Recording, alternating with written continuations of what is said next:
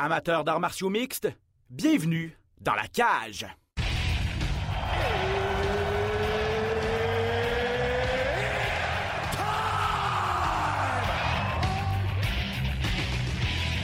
Introducing first, Benoît Baudouin, RDS Info à Las Vegas. and now introducing his opponent. C'est terminé! Victoire de Patrick Côté!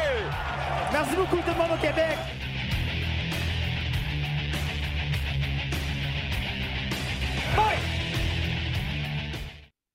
Bonjour à tous, merci énormément d'être avec nous pour cet autre épisode de Dans la cage. Ben Baudouin, en compagnie de Pat Côté, comment ça va mon ami?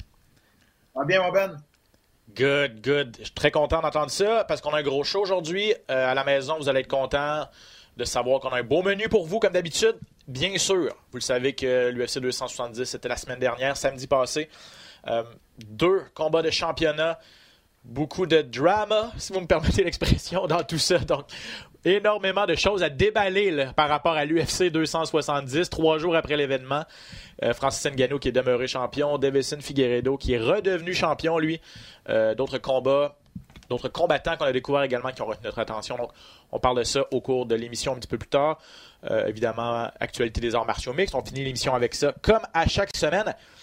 Mais tout d'abord, Pat, invité spécial pour commencer ce podcast cette semaine. Il va se battre le 5 février prochain au Apex de Las Vegas. Et j'ai nommé Marc-André Barrio. Powerbar, comment ça va, mon cher Marc-André? Yeah, ça va super bien, les boys. Excellent. Euh, dans 10 jours à peu près, tu vas remonter euh, dans l'octogone. Tu vas te battre contre Shidi and Joe Kwani. J'espère que je le prononce bien. Euh, un gars qu'on va apprendre à connaître, qui va faire ses débuts à l'UFC. Marc-André, on le connaît. On connaît pas ton adversaire. Tout d'abord, j'imagine que tu as vu du vidéo et tout ça. Quel genre d'adversaire, à quel genre de combat on est en droit de s'attendre le 5 février prochain? Euh, en fait, qu'est-ce qu'est-ce qui est de l'adversaire? euh, oui, c'est sûr qu'il fait ses débuts à, l'UFC, mais euh, c'est pas un nouveau venu dans, les arts martiaux mixtes. Là. Il a fait des. Il a quand même fait des gros combats, des finales au Bellator. Puis euh, lui et son frère, c'est des gars qui, qui traînent dans, dans, le sport de combat depuis des années, surtout au niveau du kickboxing, puis Muay Thai. Donc, euh, nous, moi, quand on m'a fait ce combat-là, euh, encore une fois, euh, comme à chaque fois, c'est c'est- pour un peu voir ce que j'ai en dedans de moi. On me donne tout le temps des, styles différents à chaque fois. Puis euh, euh, j'ai juste pris ça comme un autre beau défi là, de mon côté pour être capable d'aller me- mettre tout le travail qu'il fallait pour être au top comme que je me sens en ce moment. Donc c'est sûr, j'ai regardé un peu qu'est-ce qu'il a fait là, dans, dans ses derniers combats des dernières années. Euh, mais j'ai surtout focusé quand- encore une fois sur ce que moi je te pourrais apporter euh, euh, de nouveau dans le cage euh, la semaine prochaine. Puis euh, ça va être euh, ça va être le fun. là.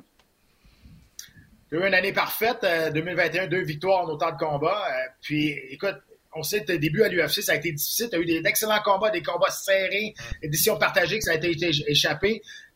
Est-ce que tu sais c'est quoi le déclic qui a- qui- ou c'est quand que ça s'est fait? Vraiment, on dirait que quand tu as eu ta première victoire à l'UFC, évidemment, ça t'a été enlevé, encore une fois, c'est tout plein de choses, mais mentalement, ta force mentale, t'as vraiment, je veux pas dire sauvé, mais je veux dire, t'as vraiment amené à un autre niveau et t'as fait les sacrifices nécessaires. Maintenant, t'es t'es entraîné à- en Floride, on sait que là, on voit que t'es dans ta roulotte, tu vis dans ta roulotte, donc t'es, je veux dire, t'as fait les sacrifices nécessaires. C'était quoi le déclic ou c'est quand le déclic qui est arrivé que tu dis, OK, là, c'est assez, là, je veux prouver que je fais partie de l'UFC? Euh, c'est vraiment quand j'ai j'ai commencé à m'écouter, j'ai vraiment fait un reset là, euh, avec moi-même. Euh, mes trois premiers combats, tu sais, ça a été des combats d'expérience, c'est des combats que j'ai échappés, c'est pas nécessairement des combats que j'ai euh, je me suis fait vraiment dominer ou quoi que ce soit. Euh, du moment que j'ai commencé à mettre ça en arrière de moi puis de regarder vers l'avant, qu'est-ce que ça me prenait pour reconnecter avec Marc-André qui m'avait permis de, me- de me rendre jusque-là? Maintenant, j'y suis, j'ai les deux pieds dedans. Si je veux être en mesure de rester, ben, j'ai des ajustements à faire. Puis euh, comme le monde euh, sont au courant de, de- un peu de, la, de, mon, de mon parcours, j'ai, j'ai quitté, je suis revenu à Gatineau dans mes racines. Après ça, bon, euh, j'ai juste su m'adapter avec la situation, mais surtout que faire en sorte de bien m'écouter moi-même, puis euh, choisir les bonnes personnes avec qui je m'entourais. Puis euh, c'est ce que j'ai fait quand euh, je me suis emmené en Floride. J'ai eu un premier séjour ici qui a été vraiment incroyable. J'ai connecté avec le monde. Après ça, je suis revenu au Québec, je suis retourné. Euh, j'ai tout, vendu pour m'en venir ici. Puis, gars, on est huit mois plus tard. Euh, la recette n'a pas changé. C'est ce qui fonctionne bien pour moi. Euh, je vis modestement dans mes trucs, mais j'ai une vision en tête. Puis, je veux continuer à, à à, sortir le meilleur de moi-même avec tout ce que j'apprends au quotidien. Puis ça a vraiment été un déclic la journée que j'ai vraiment repris le contrôle de ma propre destinée dans mes mains à moi. Puis je me suis dit plus que jamais, Marc, c'est toi qui c'est toi qui as ce qu'il faut. C'est toi qui sais qu'est-ce qu'il faut que tu fasses, puis vas-y. Puis on en est là un an plus tard, puis je suis content d'avoir changé le scénario, puis flip the script là, à mon avantage. C'est vraiment intéressant. On va bien sûr revenir sur le fait que tu t'entraînes avec Henry Hove. J'imagine que tu apprends tous les jours avec d'excellents partenaires d'entraînement. Mais je veux faire un peu de millage sur ce que tu viens de dire, sur la question de Pat aussi. Mais à quel point la confiance, ça devient un, avantage ou une pièce importante du puzzle? Euh, Pat l'a mentionné. Euh, commence à, lui expliquer le début, les débuts à l'UFC un petit peu en dents de Mais là, depuis ce temps-là, tu as vraiment cliqué. Là, tu dois être en pleine confiance. Donc, à l'aube de ton prochain combat, ça doit être important aussi, cette confiance-là. Hein? 100% euh, Pour ceux qui me connaissent, j'ai jamais été le, meilleur euh, technicien. Je suis un performeur. Je suis un gars qui carbure à la confiance. J'ai souvent, même presque toujours été le, négligé, le underdog dans mes, dans mes combats, même dans mes temps chez, chez TKO. On m'amenait des, des gars pour me battre. Puis finalement, ben, moi, j'y croyais. Puis ça finissait que par toute surprise, ben, je réussis à, à relever le défi. C'est ce que je me suis juste remémoré quand j'ai repris le contrôle de moi-même, puis je me suis dit, regarde, Marc, euh, c'est drôle parce que c'est euh, c'est une force que les gars sentent dans le gym. Euh, j'ai pas tout le temps les meilleures journées, mais les gars savent que, ma confiance, puis tout ce qui, qui entoure, autres les, les, les aptitudes techniques et physiques, ben, j'ai cette aptitude-là, moi, de pouvoir comme montrer que j'y crois, puis que quand je veux quelque chose, je vais aller chercher, puis je lâche pas le morceau. Fait que quand j'ai vu que ça payait, puis c'est ce qui fait en sorte que je peux avoir le le dessus probablement sur euh, pas, mal de, compétiteurs euh, que je vais affronter, ben, je fais juste conserver ça puis je fonce à fond. Là. Parlant justement du gym où ce que tu en es, Ben, on a commencé à en parler avec Henry Ouf. Euh, J'aimerais ça que tu me parles un petit peu. Tu sais, je sais que tu as été toujours très fidèle à Patrick Marcel, à ton, ton entraîneur à, Gatineau, et ça, c'est tout à ton honneur. Euh, J'aimerais que tu, tu, me parles un peu de la, différence d'entraînement que tu as. C'est évidemment tes partenaires d'entraînement, c'est une équipe. C'est une équipe qui est de très, très haut niveau. Donc, j'imagine que tes partenaires d'entraînement, tu peux juste fermer les yeux puis en piger un dans le top. Ça, je veux pas dire que ça va faire l'affaire, mais je veux dire, tu vas avoir quelqu'un qui va te pousser à la limite à tous les jours, à tous les entraînements. Tu n'as pas besoin de courir après des partenaires d'entraînement pour parfaire ton art. Exactement. Comme je l'avais déjà mentionné les premières fois que je me suis emmené ici, moi, quand je me suis emmené ici, c'était un gros océan, tu sais, puis euh, rempli de, de, gros requins. Tu sais. Puis moi, ce que je voulais, c'était nager avec ces gros requins-là, puis euh, vraiment voir ce que je me situais un peu dans, dans cette chaîne alimentaire-là du sport de combat, puis euh, d'être avec des gars au, quotidien qui, qui, qui, font comme que comme moi je fais, tu sais, puis euh, comprendre qu'ils ont un objectif, ils veulent nourrir leur famille, ils veulent avancer. Donc oui, c'est vraiment ça. Tu sais, je peux mettre la main sur plein de sortes d'adversaires. Puis pour ce, combat-là, j'en ai plusieurs. Tu sais, des gars qui ont des styles comme l'adversaire que je m'en vais affronter, tu sais, des grands gars de, de de combat debout, tu sais, puis euh, autant il y a autant de, de, de, de, lutteurs, il y a autant de gars techniciens, il y a autant de gars bons en jiu-jitsu. Fait que ça a vraiment été un game, un game changer pour moi d'être en mesure de pouvoir euh, me, coller à toute cette euh, brochette-là, on peut dire, d'athlètes de, haut niveau. surtout depuis deux semaines, là, ce qui est le fun, c'est que j'ai Julien Leblanc, mon, mon, mon, mon partenaire d'entraînement depuis longtemps, qui est avec moi depuis deux, deux trois semaines il s'occupe bien là, justement là, d'aller d'aller piger un peu pour moi les, les gars que j'ai besoin pour faire mes, mes, mes rounds dans le cage, tu sais, mm. pour euh, vraiment faire sûr qu'on perd pas de temps. Puis euh, j'ai déjà tu sais, les gars qu'il faut que, que, le combat, ça va ressembler à quoi. Donc euh, euh j'ai cette chance-là, puis je suis vraiment là, reconnaissant d'avoir ça, d'avoir Julien avec moi. Et oui, d'avoir toute, toute, cette gamme d'athlètes-là là, de haut niveau. Ça fait en sorte que ça booste encore plus ma confiance parce que je suis pas mal sûr que, encore une fois, il n'y a pas grand-chose qui peut vraiment me surprendre à part des, des choses que qu'on qu'on peut pas contrôler qui va arriver dans le combat, mais le reste, je vais y avoir déjà goûté, je vais savoir c'est quoi, puis euh, ça va juste permettre là, de pouvoir euh, rentrer là-dedans sans me poser de questions, puis euh, juste de tout laisser aller. Là. Qui va être dans ton coin? Marc-André, je sais que les dernières fois, tu faisais venir des gars du Québec. Je pense que Patrick, Patrick Marcel, justement, et Julien étaient avec toi dans ton coin. Tu gardes la même recette? Ça avait bien été? Oui, on regarde ça. Puis cette fois-là, on va rajouter là, on va rajouter Henry Ouf qui va être avec mmh. moi dans le coin les gars se sont bien entendus au dernier combat à Vegas. Là, après, c'est sûr qu'on était en ambiance un peu plus festive. On avait célébré, on a gagné. Fait que j'ai, ça a juste été parfait pour que euh, mon entraîneur euh, Patrick Marcel puis Henry, ils connectent ensemble, ils jasent un petit peu. Fait que quand j'ai vu ça, ça m'a tout de suite dit OK, next time, ça va être cette équipe-là qui va être avec moi. Donc, je conserve Pat qui va être mon, mon qui va être le gars qui va tout dire les commandes. C'est lui qui va m'allumer, qui va savoir quoi faire avec moi comme d'habitude. Puis il y a Henry qui me voit tous les jours aussi dans le gym, qui va pouvoir rajouter sa touche là, euh, quand on va en avoir besoin. Puis j'ai Julien qui va être là comme, euh, comme il fait toujours bien les choses aussi là, pour euh, vraiment tout englober ça, cette partie-là dans mon Fight Week. Euh, fait que non, je suis vraiment, vraiment content d'avoir ça avec moi, là, euh, cette équipe-là. Puis ce qui est le fun, c'est qu'on est.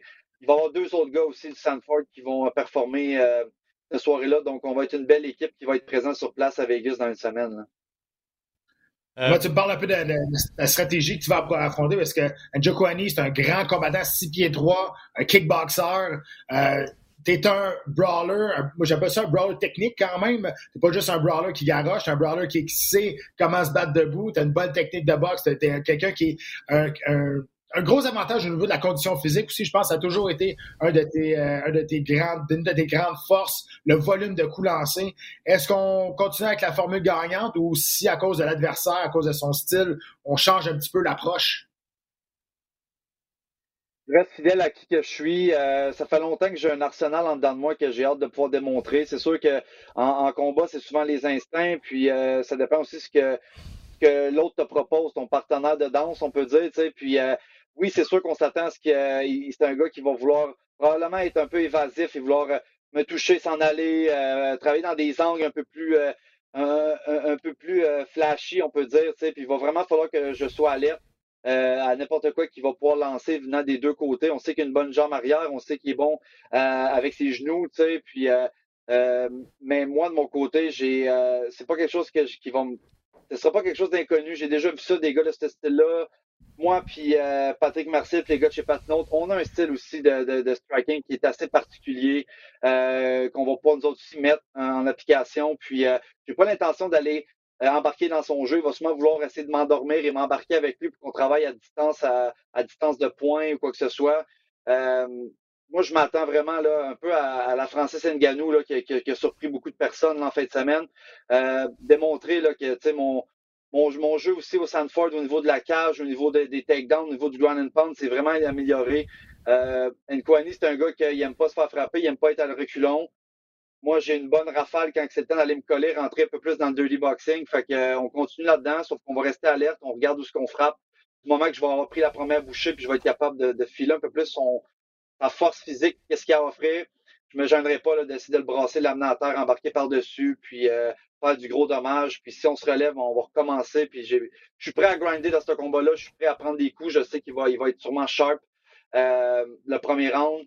Mais euh, comme vous avez dit, moi, ma condition physique, puis encore là, je suis encore dans une meilleure forme que je l'étais dans mes derniers combats. Fait que la, power bar, elle va, va, être, elle va être forte jusqu'à la fin s'il faut qu'on se rende loin.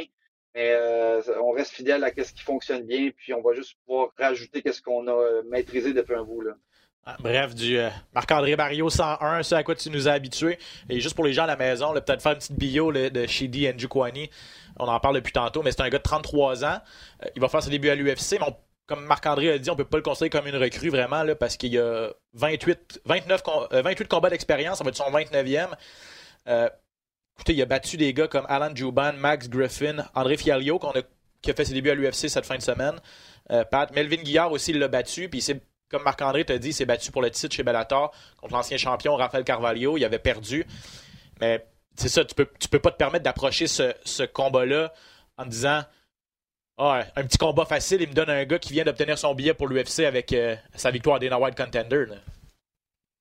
Non, non, vraiment pas. Puis, euh, il n'y en, a pas de facile. Moi, chaque combat, je vais les approcher jusqu'à la fin de ma carrière comme c'était le dernier. Je veux vraiment pas me mettre dans une zone de confort. Euh, peu importe euh, la série de victoires, quoi que ce soit, euh, j'ai besoin à chaque fois de focuser sur moi-même, ce que moi je peux apporter. Euh, cette fois-là, j'ai un grand, un grand striker devant moi qui, qui a de l'expérience, qui est bon dans ce qu'il fait. Moi, j'ai l'intention d'amener ça à un fight de MMA.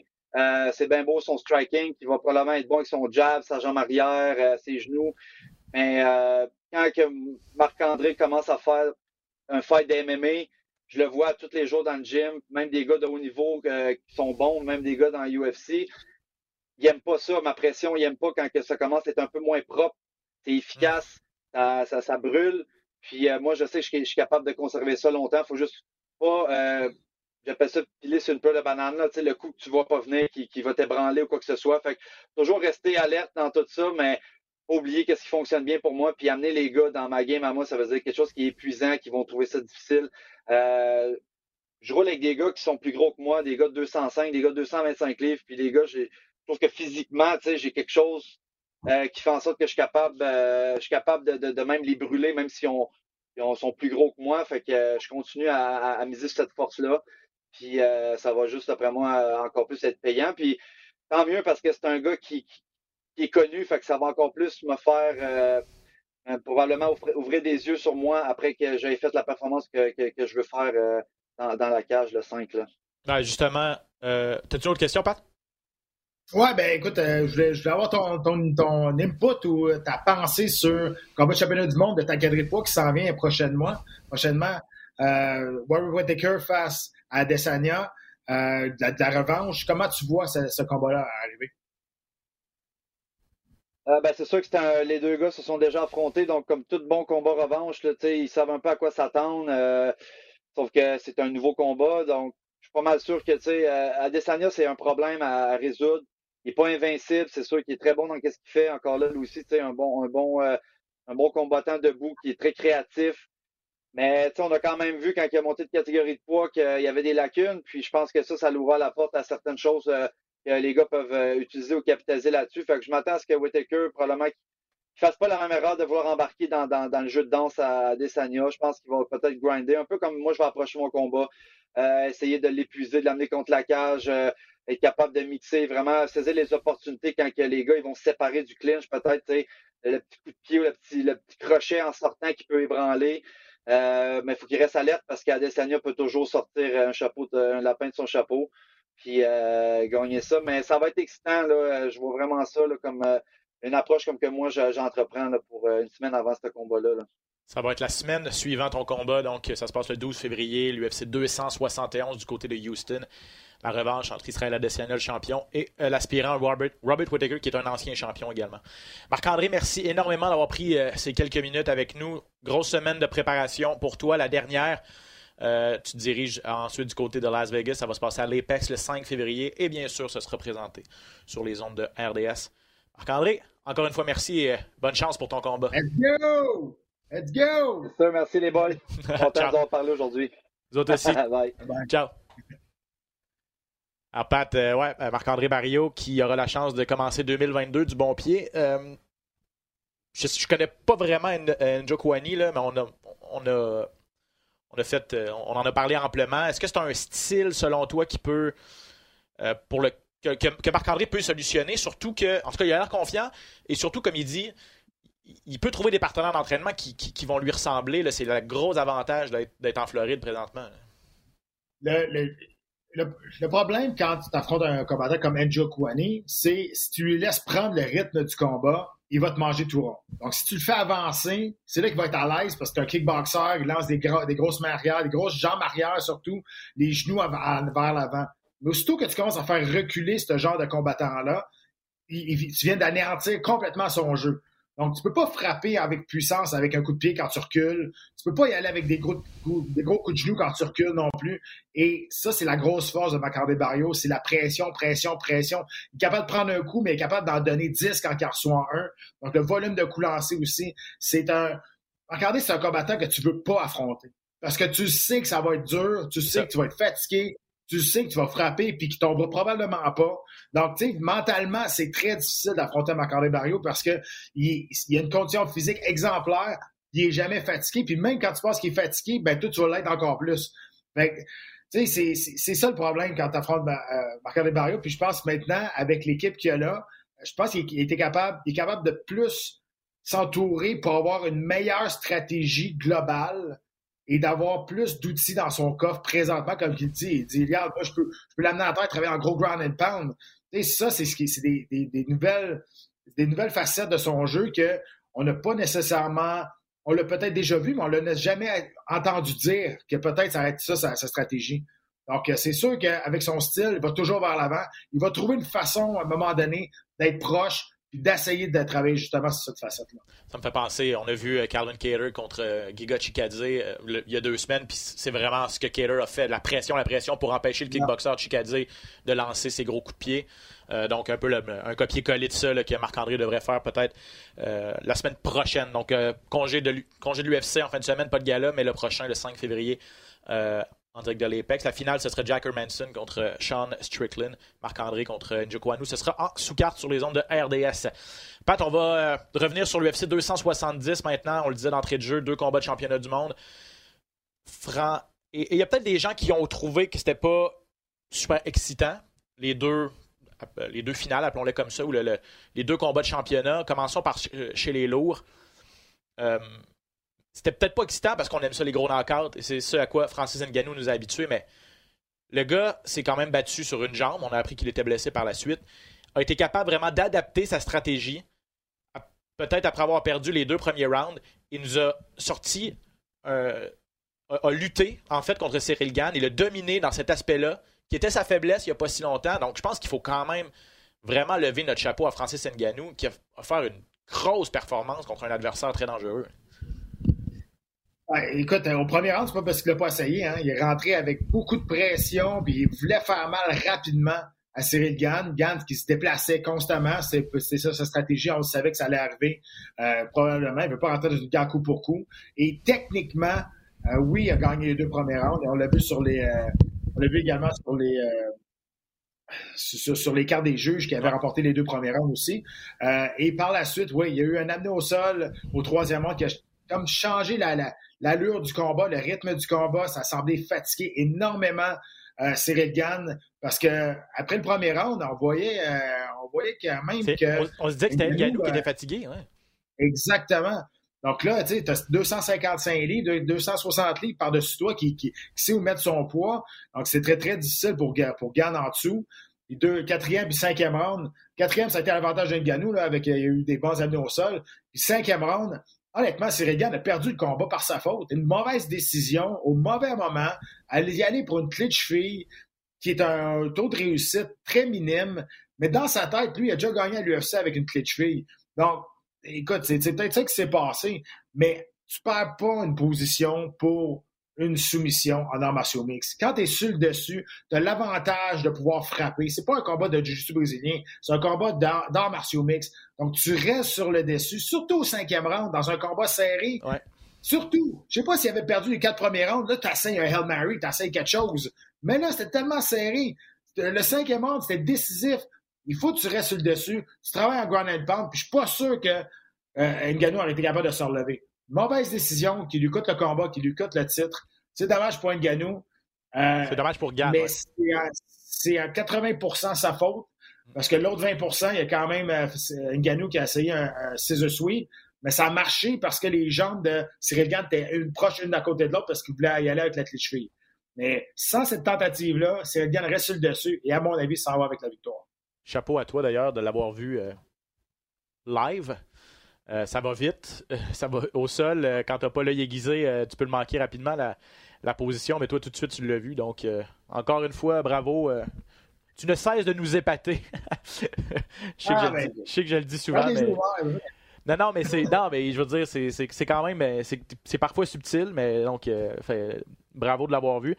Puis, comme tu as dit, mais, je pense que Cyril Gann, il va s'en rendre compte aussi. Il l'a sûrement déjà regardé, mais il va le revisionner, le combat aussi.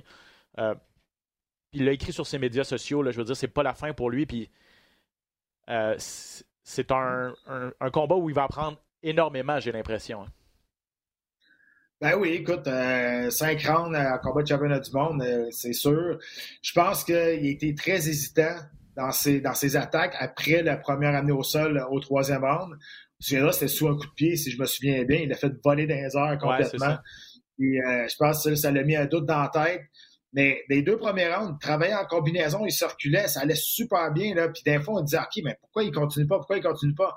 Mais la crainte de la puissance d'Engano, écoute, ça l'affecte tout le monde. Et peu importe, même s'il connaissait depuis très longtemps, il voulait pas se faire pincer, il voulait pas se faire toucher. Donc, c'est. Puis avec raison, là, je peux pas y en vouloir, on s'entend. Mais écoute, c'est ça qui est arrivé. Puis, regarde, ce combat-là se résout à deux choses. L'amélioration de la lutte de Francis Ngannou, vraiment, qui a dérangé le style. Et je comprends vraiment pas, par exemple, ce que Cyril a dit. Elle dit, elle dit c'est vraiment là-dessus qui nous a surpris, c'est vraiment là-dessus qui est allé chercher le combat. Moi, je comprends pas ça. Tu sais, je veux dire, il s'entraîne avec, euh, tu vois, qu'il a Kamaru Usman dans son coin. Tu vois, il y a une recherche que tu sais, c'est ton adversaire s'il a changé. Tout le monde le savait. On en a parlé, nous. On en a parlé avant que le combat commence, que ça aurait pu être une clé de la victoire, la, la, la, la lutte. Je ne peux pas croire que son équipe pensait pas à un moment donné qu'elle allait s'essayer de, lutter. Donc, si, si on pensait pas ça, on a passé à côté de la traque, puis pas à peu près. Là. Donc, ça, c'est le, ça, c'est le premier point. Puis, deuxième point, ben, encore une fois, l'erreur d'Ngano au cinquième round. L'erreur de Cyril Gano au cinquième round. OK, parlons de la situation contractuelle de Francis Ngannou. C'est un gros point d'interrogation. C'était un sujet avant le combat. Ça l'est peut-être encore plus maintenant qu'il a gagné la ceinture. Là, c'était le dernier combat de son contrat, mais il y a une clause dans les contrats de l'UFC qui est la clause du champion. C'est-à-dire qu'un champion ne peut pas se défaire de son contrat avec l'UFC. Si, un, combattant ne peut pas se défaire de son contrat s'il a la ceinture. Il est encore sous contrat pour trois combats. C'est ça, il peut prendre sa retraite. Euh, et mais il ne peut pas négocier avec une autre organisation parce que l'UFC a le droit de regard sur pendant au moins un an, sauf erreur. Nganou, là, 5 ans. OK. Euh, c'est bon. Merci. C'est quand même une bonne précision à apporter. Euh, Nganou l'a dit en entrevue à MMA Awards, collègue Ariel Elouani ne veut. Et, il, en fait, il a répété ce qu'il avait dit avant, ne veut plus se battre sur le contrat actuel de l'UFC, euh, qu'il paye aux alentours de 500 ou 600 000 par combat. Je trouve que c'est nettement insuffisant. Euh, va garder la, ligne dure, lui, de son côté. Et l'UFC n'a pas nécessairement l'habitude de, de, céder non plus. Et là, on voit que ça va pas du tout avec Dana White. Dana White qui était même pas là pour donner la ceinture du champion. Ça vous montre à quel point les deux clans sont loin. Quelle est ta lecture de cette situation-là, Pat? Ben, je veux juste rectifier euh, parce que peut-être qu'il y en a qui vont vont me, contredire sur le 5 ans, c'est si tu prends ta retraite et tu encore, encore des contrats sur ton combat. Surtout, le contraire, tu as encore des combats sur ton contrat.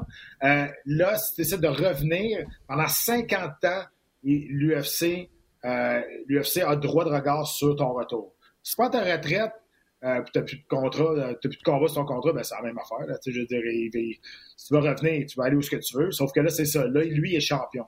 Fait que, tu sais, peut-être, peut-être lu ça quelque part un an, vu que lui est champion depuis le contrat, peut-être cette clause-là, ça dure un an. Ben, en fait, c'est ça, c'est ce que c'est ce que j'avais lu, c'est que c'est, trois combats ou un an. Donc, on s'entend qu'il se battra pas, pendant, il se battra pas trois fois en 2022. Là.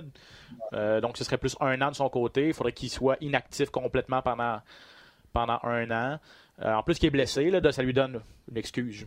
C'est peut-être pas blessé, en plus, qu'il, en plus qu'il veut boxer, mais s'il veut boxer, ça prend, ça prend la permission. C'est ça, son contrat ne le permet pas. Là, et, et, honnêtement, je, je souhaite pas voir Fury contre euh, Ngannou. Le portefeuille de Francis Ngannou souhaite le voir, souhaite voir ça. En tant que partisan, on, ne le voit pas. Mais... La, fierté d'Ngannou ne veut pas voir ça. Il va se faire démolir. Il va se faire, il va faire rire de lui. Honnêtement, là, c'est. Oui, il y a de la puissance, mais techniquement, oublie ça. On est des années et des années-lumière Beaucoup trop de Tyson Fury. Beaucoup trop ouais, Ben oui, mais pas. Mais oui, mais c'est pas un boxeur. C'est un, un, un, combattant d'arts martiaux mix qui a de la puissance. C'est pas un boxeur. C'est deux sports complètement différents. C'est comme si tu amènes Floyd Mayweather faire des arts martiaux mix. Je te dirais que le premier coup de pied, il va sortir d'un jambes, il en trouvera pas drôle. C'est la même chose quand tu fais le, contraire. C'est deux mondes complètement différents. Fait que c'est ça, mais tu sais, c'est tout le temps une question de gros sous, c'est une question de, de, de, contractuel. Puis c'est sûr que Nganou est représenté par la firme qui est la, qui, qui, qui, la, la, rivale numéro un de la firme qui représente l'UFC présentement. IMG, l'UFC, CAA, euh, Nganou. Donc c'est sûr qu'il y a des grosses frictions là-dedans. Ah, exactement. Donc, euh, moi, ça en dit long sur le fait que Dana White n'ait pas voulu donner la... Il a donné la ceinture à Figueredo, il s'est il a quitté pour le championnat des poids lourds. En tout cas, je ne sais pas s'il a, regardé le combat, mais il n'était pas là pour la, remise de la ceinture à Francis Ngannou. C'est Mick Maynard qui est allé dans l'octogone. Euh, Dana White s'est pas présenté à une conférence, la conférence de presse d'après-combat. Il fait jamais ça. Euh, ça en dit long vraiment sur la friction entre les deux clans. Est-ce que Francis Ngannou est assez populaire? Est-ce que c'est un assez gros, une assez grosse attraction pour tenir son bout contre la grosse machine de l'UFC, Pat? Ben, c'est sûr que s'il y avait eu une finition, il y aurait eu beaucoup plus de beaucoup plus de pouvoir de négociation. Ça a été un combat. Ça a, été, ça a été un combat quand même terne. Je veux dire, c'est pas passé grand-chose dans ce combat-là. Oui, on a vu Nganou s'améliorer au niveau de la lutte, mais à part ça, ça a été ça a été moyen. Là, euh, fait que je pense que il aurait fallu peut-être avoir une grosse finition, un gros statement, un gros highlight. Et là, après ça, ça a été facile d'avoir ce qu'on voulait. Là, avec une performance de même, il a, écoute, il a gagné. J'ai hâte qui vont dire que je suis dur avec ça, mais moi, je te parle, je parle, je suis pas dur avec euh, Ganou. Je sais comment que la business marche. c'est juste ça que je vous parle. Je vous parle de, la situation présentement. C'est sûr qu'avec une performance comme ça, au niveau négociation contractuelle, puis blablabla, écoute, ça va revenir sur la table. On va dire, regarde, t'as même pas été capable de finir la série de Gann, là, il va dire, ouais, moi, je suis sur une jambe. who cares? L'UFC, il s'en fout qu'il s'est battu sur une jambe ou pas. En tout cas, ça va être un sujet vraiment qu'on va suivre en 2022, la situation de Francis Ngannou avec l'UFC. John Jones qui est dans la, qui est en coulisses, qui attend peut-être un gros combat. Euh... Non, ça commencerait à être temps qu'il arrête de tweeter et qu'il se batte. Honnêtement, là, et puis qu'il arrête de faire des niaiseries, puis qu'il arrête de, faire de, battre sa femme, puis qu'il arrête à un moment donné là, beau le tweeter là, mais tu sais ça se transforme en keyboard warrior, puis ça c'est les keyboard warriors, on les connaît pas mal. Ouais, on en a déjà parlé, c'est pas c'est pas tes préférés. Et John Jones c'est pas ton préféré. On s'entend. Euh, donc, bref, à suivre tout ce dossier. Mais Francis Ngannou, qui est encore le champion poids lourd euh, de l'UFC. Est-ce que c'était sa dernière sortie dans l'octogone? Euh, on verra. Euh, Figueredo contre Brandon Moreno, un combat qu'on avait très hâte de voir, qui ne nous a pas déçus. Ça a été un jeu d'échecs entre les deux, entre les deux euh, poids mouches. un combat très technique. on ne cédait pas un pouce de part et d'autre. On attaquait des attaques calculées également. ultra serré. Moreno a, dit qu'il estimait qu'il avait gagné ce combat-là. Sur ma carte aussi, j'avais Moreno, mais je veux dire, c'était vraiment serré et j'ai rien contre la décision 3 rounds à 2 contre contre Figueredo. J'ai l'impression que, que Figueredo a été juste plus, plus tactique, plus intelligent dans son approche. Puis Brandon Moreno n'a pas pris assez de risques. Aurait, aurait dû essayer de lutter, aller dans, dans ses forces. Là. Il, s'est contenté de, de, boxer. Il a lutté au cinquième round. C'est ça qui est arrivé. Euh, puis, tu sais, je pense que c'est ça qui a coûté aussi. On a vu Figueredo arriver avec, des fins de, lutter, euh, plus d'outils, on, l'a dit, hein, le troisième combat, il faut que tu trouves quelque chose pour surprendre ton adversaire, parce que les deux se connaissent super bien. Ce que Moreno n'a pas fait. Moreno a été les quatre premiers rounds, pareil, du début à la fin. Au cinquième round, il a décidé de lutter, puis il a réussi à l'amener au sol. Donc ça, c'est quelque chose qui a, manqué, je pense. Euh, mais dans tout le combat, Figueredo, on a vu un Figueredo différent du premier et du deuxième combat. Ce qu'on n'a pas vu de Moreno, Moreno a été pareil. Donc c'est ça la petite différence. Euh, Écoute, il y avait une grosse différence de poids aussi. C'est peut-être pour ça qu'il n'a pas voulu lutter trop vite pour se fatiguer. Écoute, la soirée du combat, Figueroa pesait 146 livres. Ça, c'est 15% de son poids qu'il aurait pris. Je vous rappelle qu'il se pèse à 125. Là. Et, du côté de Moreno, on est à 136. on avait quasiment on avait un 10 livres de différence la soirée du combat. C'est énorme. Donc, surtout dans euh, ces petites catégories de poids-là. C'est ça. et, voilà. Donc, c'est peut-être pour ça aussi, tu sais, visuellement, il est arrivé face à Figueredo, il dit OK, ben, je veux pas me brûler à lutter, mais ça lui a coûté le combat. À mon avis, c'est ça que ça lui a coûté. Parce que les quatre premiers rounds, il a fait la même chose pendant les quatre premiers rounds. Même, même, même, même, même affaire. Tandis que Figueredo est arrivé, fait pour aller prendre la jambe, pas pour amener le combat au sol, juste pour faire penser à d'autres choses à, Moreno. Puis je pense que c'est à cause de ça qu'il a remporté le combat. Effectivement. Et Davison Figueredo, même chose, il lui vu notre chapeau. Euh, il avait dit qu'au combat précédent, au troisième, il est arrivé, il n'était pas dans son assiette, beaucoup de distractions chez lui au Brésil. Euh, il, est devenu, il est devenu propriétaire d'un gym notamment, donc il dit Je m'entraînais presque plus, j'étais rendu juste un gestionnaire. Euh, on m'avait dit, mon équipe m'avait dit que c'était pas une bonne idée de me lancer dans cette business-là. À ce moment-là, je les ai pas écoutés et finalement, ça m'a peut-être coûté. Je suis arrivé fatigué, je suis arrivé pas dans mon assiette, mes séances d'entraînement n'étaient pas optimales à cause de tout ça. Fait que ce qu'il a fait, il a il a vu un problème, il l'a immédiatement réglé au camp suivant. Il s'est juste expatrié. Il est allé dans une autre équipe. Changement complet. Sortir de sa zone de confort complètement. On a vraiment vu qu'il avait le couteau entre les dents. Il était, motivé. J'avais des gros points d'interrogation dans la semaine du combat. Je le trouvais un petit peu trop. Euh, justement, pas concentré, parce que je trouvais qu'il était pas concentré. Il essayait de rentrer dans la tête à Moreno, puis on en parlait avec Valérie aussi euh, samedi soir, puis ça me donnait l'impression que c'était lui qui était pas concentré, puis que c'était Moreno qui était dans sa zone. Mais finalement, arrivé le soir du combat, c'était le contraire. Euh, Davison Figueredo était vraiment, vraiment dans une zone et il l'a prouvé. Donc, euh, est-ce que ça met la table, Pat, pour, euh, pour un quatrième combat entre les deux? Quadrilogie? Ouais. je sais pas si ça se dit, mais ben, écoute, je pense que les deux le veulent. Les fans le veulent. Parce que, tu sais, après ça, c'est qui? Tu sais, Pantoja qui est là. Il y a un combat qui va se faire bientôt. Je me souviens plus c'est quoi les, deux noms. C'est ça. Il y a Askar Askarov contre Kai Kara-France. Askarov qui est deuxième dans les classements. Donc le 26 mars, euh, Kai Kara-France qui est cinquième. Donc ça, c'est un duel important pour, pour les classements. Euh, Pantoja devait initialement être en championnat du monde cette fin de semaine. Ça devait pas être Figueredo là, au tout début. Ça devait être Alexandre Pantoja, mais euh, s'est blessé. Donc, je sais pas, il en est où dans sa remise en forme? Est-ce que c'est lui qui pourrait obtenir une chance? Moi, j'irais peut-être dans cette avenue-là parce que je sais pas, est-ce qu'on peut peut-être on peut peut-être essouffler les amateurs, essouffler aussi l'intérêt avec quatre combats consécutifs. Déjà trois consécutifs, c'était une première. Je sais pas, c'est mon opinion. Ça dépend comment les combats vont. Hein. Je pense que ça, a tout été vraiment le fun, ces combats-là. Puis euh, il y a une espèce de sentiment d'attachement vers, euh, Moreno aussi le monde va suivre Moreno. Ils veulent qu'il revienne champion. C'est rien contre Figueredo, mais de dire un des favoris de la foule, c'est Moreno avec, son, avec son histoire. En plus, il a changé son fusil d'épaule un peu. Là. Mais en plus, euh, Figueredo a mentionné qu'il voulait aller défendre son titre au Mexique à la place de Moreno. Puis après ça, là, il, change de sujet un ah peu. oui, finalement, il s'est rendu compte que sur le coup de l'émotion, c'était peut-être pas une si bonne idée. il dit, finalement, si je m'en vais au Mexique avec André Soudo, on reviendra peut-être pas. Fait que, il dit, ouais, j'aurais peut-être mieux défendre mon titre au Brésil. Euh...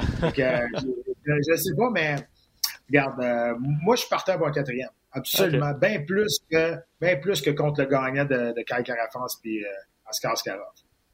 On me souffle à l'oreille que quatre combats, c'est une tétralogie. Donc, euh, ah. Je ne savais pas non plus. Donc, euh, vous aurez appris un nouveau mot aujourd'hui à Dans la cage. Tétralogie. On risque d'en reparler, Pat, garde ça en tête. ah oui, tétralogie. Donc, à suivre pour, pour ce qui va arriver dans cette catégorie-là, mais chapeau à Devison Figueredo. Nouveau champion, deuxième règne pour lui qui débute chez les 125 livres. Un mot sur euh, Michel Pereira contre André Fallio. Euh, Pereira, un des favoris de la foule, toujours. Euh, contre un cogneur, cogneur portugais, Fialio, qui en était à ses débuts à l'UFC.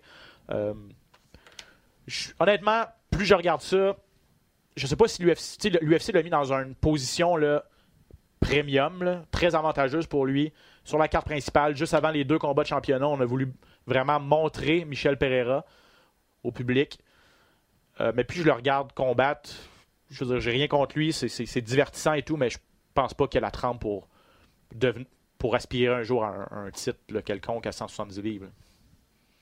Oui, c'est quand même une belle séquence, quatre victoires de suite. Euh, mais je pense qu'au premier round, on a vu comment battre Michel Pereira. C'est juste que son adversaire a manqué de jus à un moment donné. A manqué, euh, il l'a laissé. Au deuxième round, il l'a laissé avancer à peu près trois secondes. Et tout a changé à partir de là faut pas que tu laisses avancer Michel Pereira. Faut que tu le mets la pression, la pression, la pression, la pression. Toujours, toujours. Au premier round, il a fait exactement la bonne chose. au deuxième round, il a laissé une fraction de seconde avancer. S'est fait pincer. Et après ça, ben, il était sur pied, pied reculant euh, tout le long. Euh, un, qui, pourrait peut-être aspirer, là on est loin, là, le gars n'est pas encore dans, le top 15 ni rien, mais Saïd Nomagomedov à 135 livres. Euh, a été impressionnant, mais il est impressionnant depuis son arrivée à l'UFC. Quatre victoires, une défaite, trois victoires avant la limite. Et là, ça y a pris 45 secondes ou à peu près se défaire de Cody Stamen. Un vieux routier, un vétéran, un gars solide, somme toute solide. Euh, Nomagomedov a fait qu'une bouchée. ça a duré quoi, 47 secondes? 47, quelque chose même. Puis on a, pas, on a vu tout de tout là-dedans.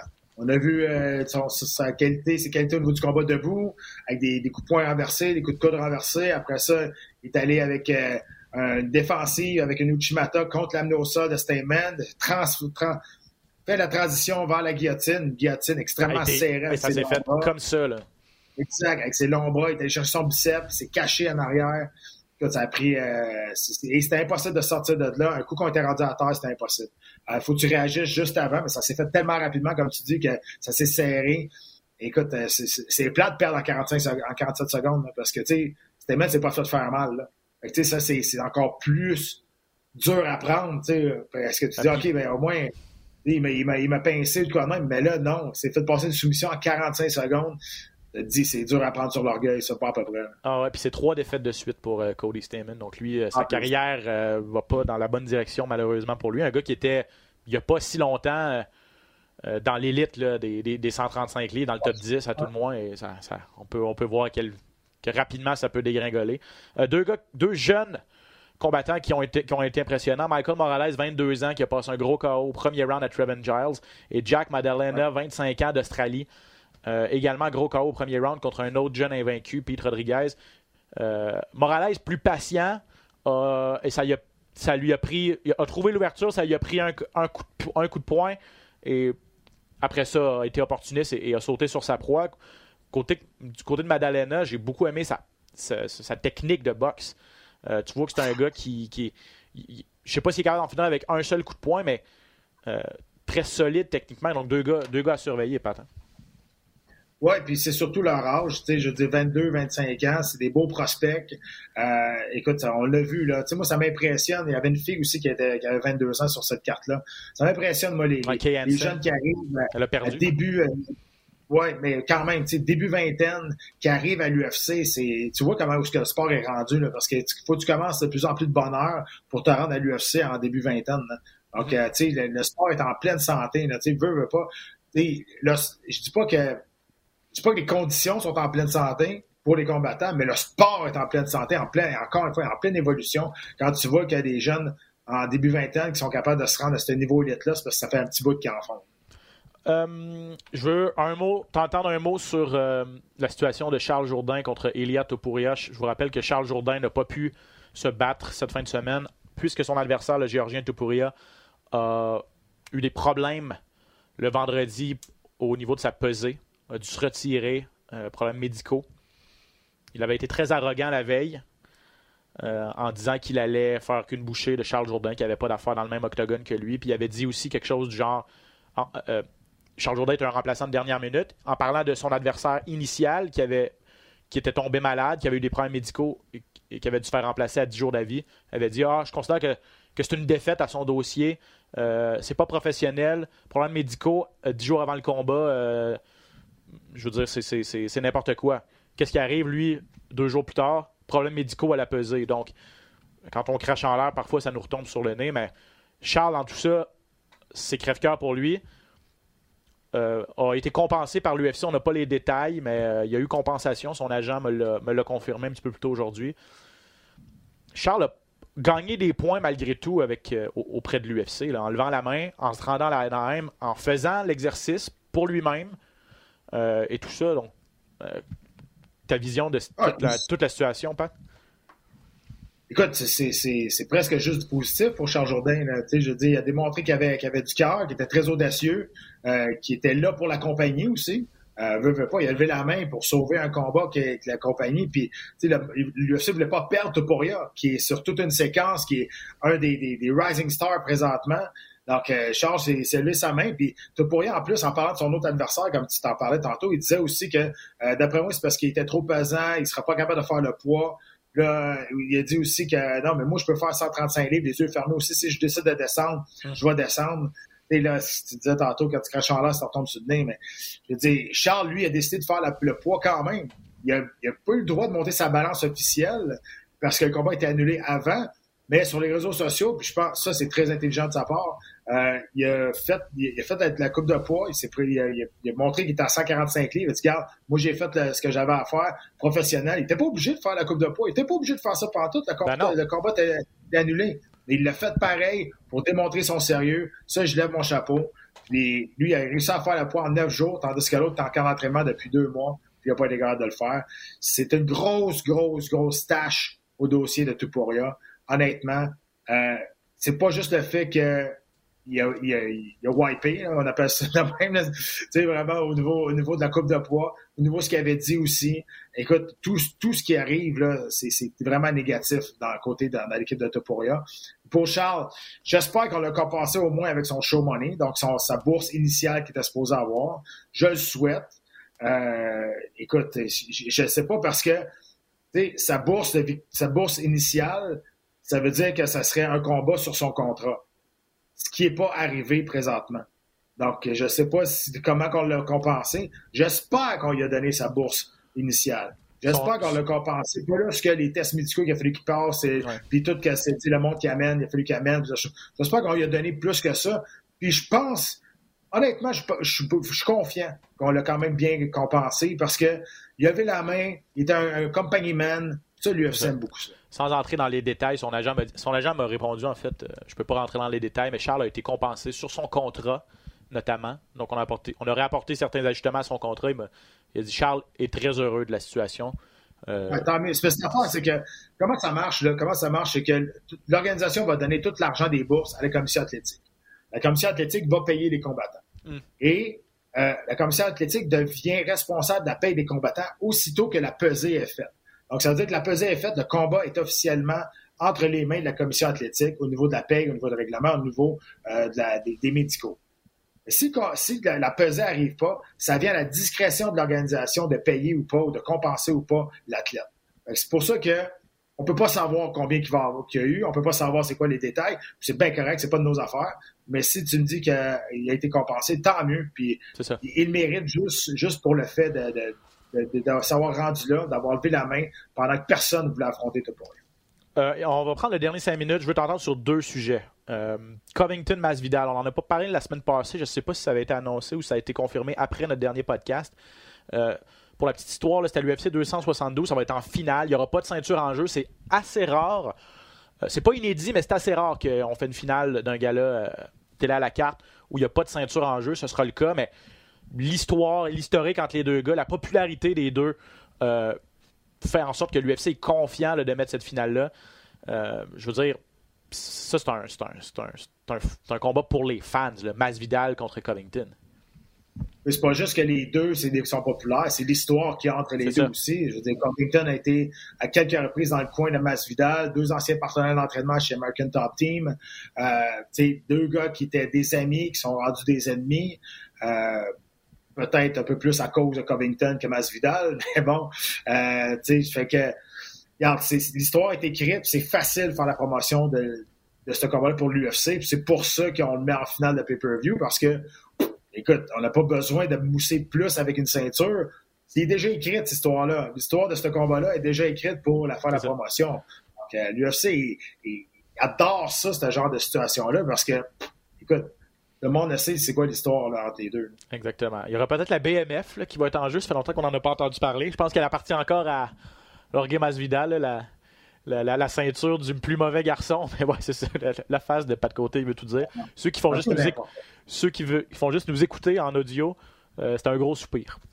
c'est ça qui, c'est ah, ça qui C'est vraiment n'importe quoi. Ça faisait vraiment le WWE. Ouais. Ah, ah, ceinture-là, c'était, c'était ridicule. On l'a pas ressorti non plus. Hein. Il y a peut-être une raison. Je suis pas sûr que. Ah, j'espère. Euh, laissez ça dans le garde-robe. C'est ça. Euh, dernier sujet du podcast aujourd'hui. Euh, et il y a quelques petites ramifications. Bon, L'UFC va être de retour en Angleterre. Ça va se passer le 19 mars. Sauf erreur, ça va être le premier gala à l'extérieur des États-Unis. Si on compte pas Fight Island, là, bien sûr, mais le mhm. premier gala international depuis le début de la pandémie, ça va se passer en Angleterre. Donc, bonne nouvelle d'une part, l'UFC recommence à voyager. Euh, on a annoncé un gala au Brésil aussi, Pat. Donc, tu sais, on, commence à, à, ressortir un petit peu, ce qui est, ce qui est une bonne chose. Peut-être qu'au Canada, on va croiser les doigts un jour, on va revoir l'UFC chez nous. Euh, Thomas Aspinall contre Alexander Volkov en finale. Euh, Aspinall, poids lourd, euh, un bon espoir chez les poids lourds. Peut-être que Francis Ngannou va être capable de regarder le combat et savoir c'est qui Thomas Aspinall. Peut-être. Écoute, je pense que ça va, être, ça va être plaisant. L'UFC avait dit qu'il allait y retourner en début 2022. Et finalement, on livre la marchandise encore une fois. L'UFC livre la marchandise. Je veux dire que t'aimes, t'aimes pas Banana White, mais ils ont tout le temps dit ce qu'ils allaient faire. Ils ont tout temps fait ce qu'ils ils ont tout à fait ce qu'ils ce qu'ils disaient aussi.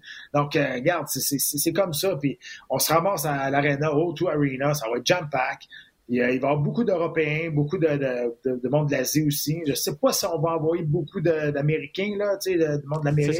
Peut-être ça va être compliqué. Ça va être peut-être compliqué, là, le, voyagement, mais tu sais, il va y avoir beaucoup, beaucoup d'Européens puis de, monde de l'Asie. Donc, Aspinall contre Volkov, pour la petite histoire, Nganou, fait, à la conférence de presse la semaine passée, s'était fait poser une question euh, sur Thomas, sur les, les, les nouveaux venus dans la division qui, qui, gravissaient les échelons. Le nom de Tom Aspinall était venu sur le.